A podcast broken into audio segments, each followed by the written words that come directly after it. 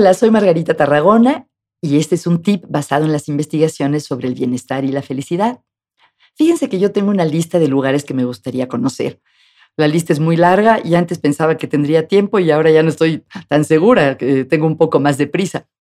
Y uno de estos lugares se llama Jardines de México. Para los que vienen en México, es un jardín botánico muy hermoso cerca de Cuernavaca, al sur de la Ciudad de México. Y el otro día estaba pensando en las ganas que tengo de visitar ese jardín y me acordé de un artículo que había leído de Oliver Sacks. No sé si conocen a Oliver Sacks. Él era un neurólogo que escribía muy bien, trabajaba con muchos casos complicados y escribió muchos libros muy hermosos de historias clínicas que casi, casi parecen novelas o obras literarias. Por ejemplo, eh, El hombre que confundía a su esposa con un sombrero. Tiene una serie de historias clínicas muy hermosas. Y él escribió poco antes de morir un artículo que se llamaba El poder sanador de los jardines.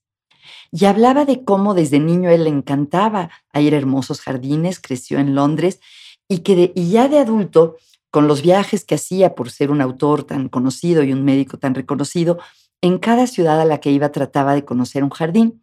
Pero no solo eso, lo que contaba es que a sus pacientes generalmente los llevaba él a visitar un jardín o les recetaba una receta médica de que fueran a los jardines.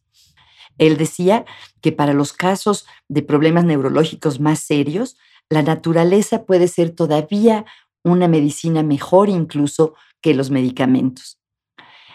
Cuando vamos a un jardín creo que se disparan muchas eh, experiencias que sabemos que tienen que ver con el bienestar.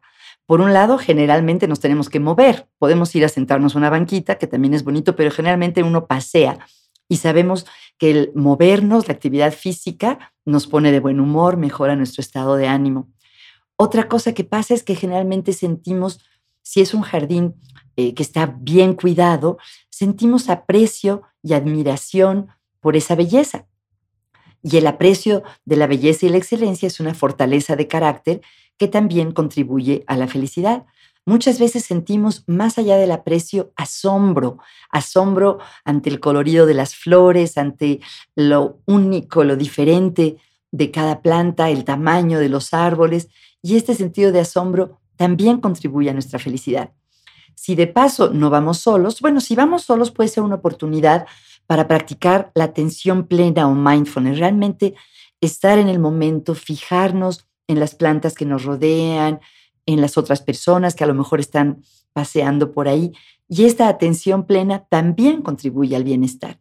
Y por último, si no vamos solos, si vamos con alguien de nuestra familia, con un amigo, el ir paseando por un jardín, compartir esta experiencia, saborearla juntos, contribuye todavía más. Entonces, una visita a un jardín puede conjuntar muchas experiencias que contribuyen a la felicidad y como decía el doctor Oliver Sacks, realmente puede ser hasta una medicina para nuestro sistema nervioso y yo creo que también para nuestra alma. Muchas gracias por acompañarnos hoy. Si quieren saber más de psicología positiva, los invito a visitar mi página positivamente.com.mx y a seguirme en las redes sociales en Facebook y en Twitter. Les quería pedir un favor, si les gustó el podcast, ¿Podrían recomendarlo o ponerle una calificación? Cuando las personas están buscando podcasts nuevos, generalmente es gracias a las recomendaciones de otros. Gracias a nuestro equipo de producción, Juan Pablo Mesa, Héctor Fuentes y a Jordi Oliveres por la música original. Hasta pronto, gracias.